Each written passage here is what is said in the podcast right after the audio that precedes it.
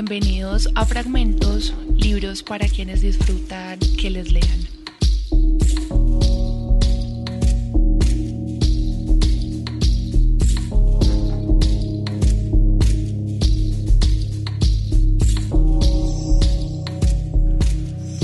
Hoy voy a leer un fragmento de La náusea, la primera novela filosófica del filósofo francés Jean-Paul Sartre. Esta novela es el resultado de todo el periodo de su formación, especialmente ligado a su estadía en Alemania.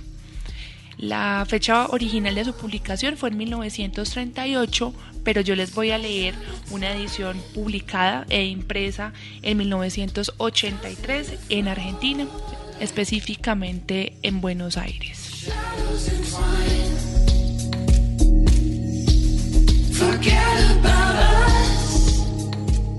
Las seis de la tarde.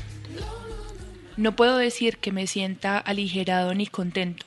Al contrario, eso me aplasta. Solo que alcancé mi objetivo. Sé lo que quería saber. He comprendido todo lo que me sucedió desde el mes de enero. La náusea no me ha abandonado y no creo que me abandone tan pronto, pero ya no la soporto. Ya no es una enfermedad ni un acceso pasajero. Soy yo. Bueno, hace un rato estaba yo en el jardín público. La raíz del castaño se hundía en la tierra exactamente debajo de mi banco. Yo ya no recordaba que era una raíz. Las palabras se habían desvanecido y con ellas la significación de las cosas sus modos de empleo, las débiles marcas que los hombres han trazado en su superficie. Estaba sentado un poco encorvado, baja la cabeza, solo frente a aquella masa negra y nudosa, enteramente bruta, y que me daba miedo. Y entonces tuve esa iluminación. Me cortó el aliento. Jamás había presentido antes que desde estos últimos días lo que quería decir existir era como lo demás, como los que se pasean a la orilla del mar con sus trajes de primavera. Decía como ellos, el mar es verde, aquel punto blanco allá arriba es una gaviota, pero no sentía que aquello existía, que la gaviota era una gaviota existente. De ordinario la existencia se oculta, está ahí, alrededor de nosotros, en nosotros. Ella es nosotros. No es posible decir dos palabras sin hablar de ella y finalmente queda intocada. Hay que convencerse de que cuando creía pensar en ella no pensaba en nada. Tenía la cabeza vacía, o más exactamente una palabra en la cabeza, la palabra ser. O pensaba... ¿cómo decirlo? Pensaba en la pertenencia. Me decía que el mar pertenecía a la clase de los objetos verdes, o que el verde formaba parte de las cualidades del mar Aún mirando las cosas, estaba a cien leguas de pensar que existían. Se me presentaban como un decorado. Las tomaba en mis manos, me servían como instrumentos, prevía sus resistencias. Pero todo esto pasaba en la superficie. Si me hubiera preguntado qué era la existencia, habría respondido de buena fe que no era nada, exactamente una forma vacía que se agregaba a las cosas desde afuera, sin modificar su naturaleza. Y de golpe estaba allí, clara como el día. La existencia se descubrió de improviso. Había perdido su apariencia inofensiva de categoría abstracta. Era la materia misma de las cosas. Aquella raíz estaba amasada en esa existencia. O más bien, la raíz, las verjas del jardín, el césped ralo, todo se había desvanecido la diversidad de las cosas, su individualidad, solo eran una apariencia, un barniz. Ese barniz se había fundido. Quedaban masas monstruosas y blandas, en desorden, desnuda, con una desnudez espantosa y obscena. Me guardé de hacer el menor movimiento, pero no necesitaba moverme para ver, detrás de los árboles, las columnas azules y el candelabro del kiosco de música, y la véleda en medio de un macizo de laureles. Todos esos objetos, ¿cómo decirlo?, me incomodaban. Yo hubiera deseado que existieran con menos fuerza, de una manera más seca, más abstracta, con más moderación. El castaño se apretaba contra mis ojos. Un moho verde lo cubría hasta media altura. La corteza negra e hinchada parecía cuero hervido. El ruidito del agua de la fuente Masqueret se deslizaba en mis oídos, anidaba allí, llenándolos de suspiros, colmaba mi nariz un olor verde y pútrido. Todas esas cosas se dejaban llevar, dulce, tiernamente por la existencia, como esas mujeres cansadas que se abandonan a la risa y dicen es bueno reír con voz húmeda. Se desplegaban unas frente a otras y se confinaban abyectamente en su existencia. Comprendí que no había término medio entre la existencia y esa abundancia en éxtasis. De existir había que existir hasta eso, hasta el verdín, el abotagamiento, la obscenidad. En otro mundo, los círculos, los aires musicales guardan sus líneas puras y rígidas, pero la existencia es una sumisión. Árboles, pilares azul nocturno, el estertor feliz de una fuente, olores vivientes, neblinas de calor suspendidas en el aire frío, un hombre pelirrojo dirigiendo en un banco, Todas estas somnolencias, todas estas digestiones tomadas en conjunto ofrecían un aspecto vagamente cómico. Cómico no, no llegaban a eso. Nada de lo que existe puede ser cómico. Eran como una analogía flotante, casi inacible, con ciertas situaciones de Bardaville. Éramos un montón de existencias incómodas, embarazadas por nosotros mismos. No teníamos la menor razón de estar allí ni unos ni otros. Cada uno de los existentes, confuso, vagamente inquieto, se sentía de más con respecto a los otros, de más. Fue la única relación que pude establecer entre los árboles, las verjas, los guijarros. En vano trataba de contar los castaños, de situarlos con respecto a la veleda, de comparar su altura con la de los plátanos, cada uno de ellos huía de las relaciones en que intentaban cerrarlo, se aislaba, rebosaba. Yo sentía lo arbitrario de esas relaciones, que me obstinaba en mantener para retardar el derrumbe del mundo humano, de las medidas, de las cantidades, de las direcciones. Ya no hacían mella en las cosas. De más, el castaño, allá, frente a mí, un poco a la izquierda. De más, la véleda y yo, flojo, lánguido, obsceno, dirigiendo, removiendo melancólicos pensamientos. También yo estaba de más. Afortunadamente no lo sentía, más bien lo comprendía, pero estaba incómodo porque me daba miedo sentirlo. Todavía tengo miedo, miedo de que me atrape por la nuca y me levante como una ola. Soñaba vagamente en suprimirme para destruir por lo menos una de esas existencias superfluas pero mi misma muerte habría estado de más, de más mi cadáver, mi sangre en esos guijarros, entre las plantas, en la sangre, en el fondo del jardín sonriente, y la carne carcomida hubiera estado de más, de más en la tierra que la recibiese, y mis huesos, al fin limpios, descortezados, aseados y netos como dientes, todavía hubieran estado de más. Yo estaba de más para toda la eternidad. La palabra absurdo nace ahora de mi pluma. Hace un rato, en el jardín, no la encontré, pero tampoco la buscaba. No tenía necesidad de ella. Pensaba sin palabras, en las cosas, con las cosas. El absurdo no era en mi cabeza, ni un alito de voz, sino aquella larga serpiente muerta a mis pies, aquella serpiente de madera, serpiente o garra o raíz o garfas de buitre, poco importa. Y sin formular nada claramente, comprendía que había encontrado la clave de la existencia, la clave de mis náuseas, de mi propia vida. En realidad, todo lo que pude comprender después se reduce a este absurdo y fundamental. Absurdo, una palabra más, me debato con palabras, allá tocaba la cosa, pero quiero fijar aquí el carácter absoluto de este absurdo, un gesto, un acontecimiento en el pequeño mundo coloreado de los hombres nunca es absurdo sino relativamente con respecto a las circunstancias que lo acompañan. Los discursos de un loco, por ejemplo, son absurdos con respecto a la situación en que se encuentra, pero no con respecto a su delirio. Pero yo, hace un rato, tuve la experiencia de lo absoluto, lo absoluto o lo absurdo. No había nada con respecto a lo cual aquella raíz no fuera absurda. Oh, ¿cómo podré fijar esto con palabras? absurdo con respecto a la grava, a las matas de césped amarillo, al barro seco, al árbol, al cielo, a los bancos verdes, absurdo, irreductible. Nada, ni siquiera un delirio profundo y secreto de la naturaleza podría explicarlo.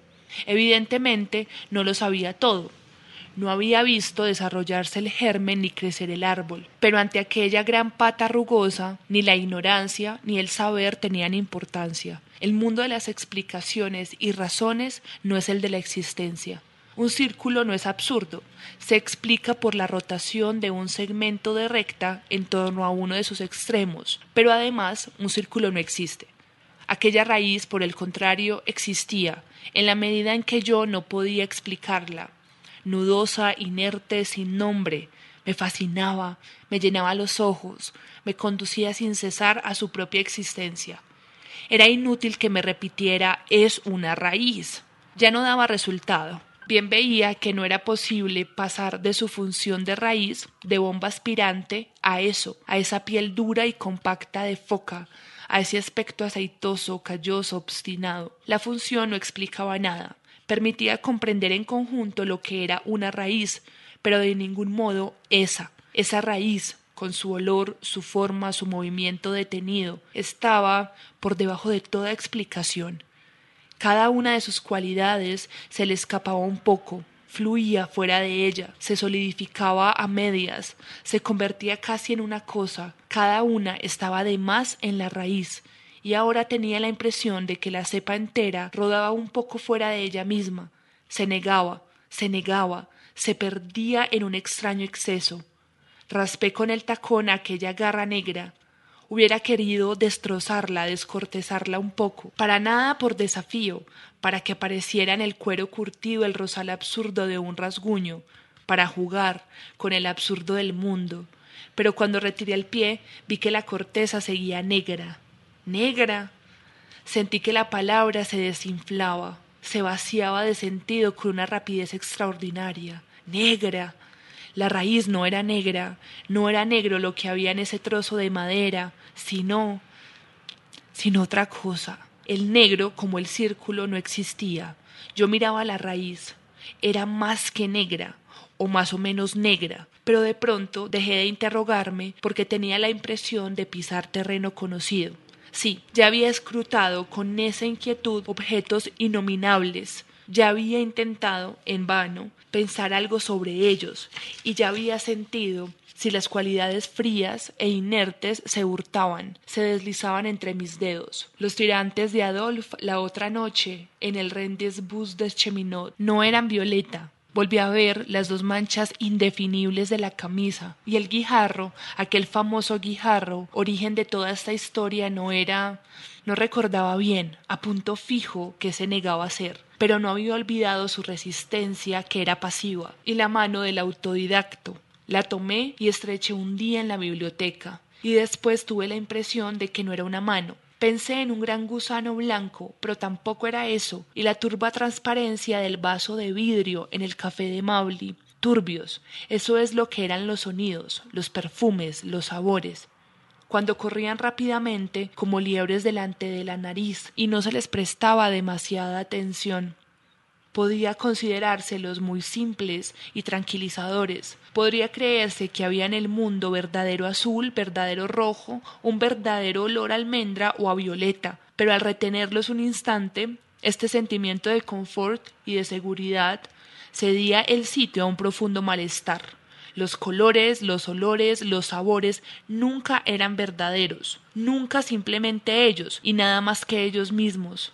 La cualidad más simple, la más indescomponible, tenía además en sí misma, con respecto a sí misma, en su corazón. Aquel negro, allí, junto a mi pie, no parecía ser negro, sino más bien el esfuerzo confuso por imaginar el negro de alguien que nunca lo hubiera visto, ni hubiera sabido detenerse, de alguien que hubiera imaginado un ser ambiguo, más allá de los colores. Aquello semejaba a un color, pero también una magulladura, o más bien una secreción, una gratitud y otra cosa, un olor, por ejemplo, Aquello se fundía en olor tierra mojada, a madera tibia y mojada, en olor negro extendido como un barniz sobre la madera nerviosa, en sabor de fibra masticada, azucarada. Simplemente yo no veía ese negro. La vista es una invención abstracta, una idea limpia, simplificada, una idea de hombre. Aquel negro, presencia morfa y floja, desbordaba de lejos la vista, el olfato, el gusto, pero esta riqueza se convertía en confusión y al final ya no era nada porque era demasiado. Aquel momento fue extraordinario. Yo estaba allí, inmóvil y helado, sumido en un éxtasis horrible, pero en el seno mismo de ese éxtasis acababa de aparecer algo nuevo. Yo comprendía la náusea, la poesía. A decir verdad, no me formulaba mis descubrimientos, pero creo que ahora me sería fácil expresarlos con las palabras. Lo esencial es la contingencia. Quiero decir que, por definición, la existencia no es la necesidad. Existir es estar ahí, simplemente. Los existentes aparecen, se dejan encontrar, pero nunca es posible deducirlos. Creo que hay quienes han comprendido esto, solo que han intentado superar esta contingencia inventando un ser necesario y causa de sí, pero ningún ser necesario puede explicar la existencia. La contingencia no es una máscara, una apariencia que puede disiparse, es lo absoluto, en consecuencia, la gratuidad perfecta. Todo es gratuito, ese jardín, esta ciudad, yo mismo. Cuando uno llega a comprenderlo, se le revuelve el estómago y todo empieza a flotar. Eso es la náusea. Eso es lo que los cochinos tratan de ocultarse en su idea de derecho. Pero qué pobre mentira. Nadie tiene derecho. Ellos son enteramente gratuitos, como los otros hombres. No logran sentirse de más, y en sí mismos, secretamente, están de más, es decir, son amorfos y vagos tristes. ¿Cuánto tiempo duró esta fascinación? Yo era la raíz de castaño, o más bien yo era por entero conciencia de su existencia, todavía separado de ella, puesto que tenía conciencia y sin embargo perdido en ella nada más que en ella, una conciencia incómoda y que no obstante se dejaba llevar con todo su peso sin apoyo por ese trozo de madera inerte. El tiempo se había detenido, un charquito negro a mis pies. Era imposible que viniera algo después de aquel momento. Hubiera querido arrancarme de aquel goce atroz, pero ni siquiera imaginaba que tal cosa fuese posible. Yo estaba dentro, dentro de la cepa no pasaba, permanecía allí en mis ojos, como se atraviesa en un gaznate un trozo demasiado grande. No podía aceptarla ni rechazarla, a costa de que esfuerzo alcé los ojos, y los alcé siquiera. No me aniquilé más bien durante un instante para renacer en el siguiente, con la cabeza echada hacia atrás, mirando hacia arriba, en realidad no tuve conciencia de un paso, pero de pronto me resultó imposible pensar la existencia de la raíz. Se había borrado. Era inútil que me repitiera. Existe todavía. Está ahí, debajo del banco, contra mi pie derecho. Eso ya no significaba nada. La existencia no es algo que se deja de pensar de lejos. Es preciso que nos invada bruscamente, que se detenga sobre nosotros, que pase sobre nuestro corazón como una gran bestia inmóvil. Si no, no hay absolutamente nada.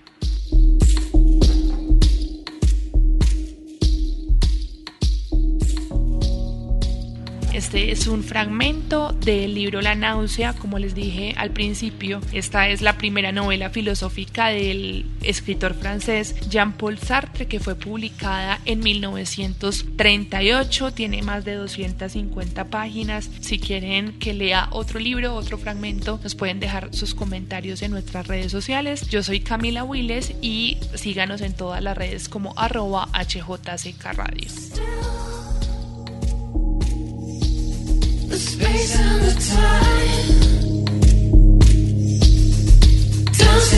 Floor like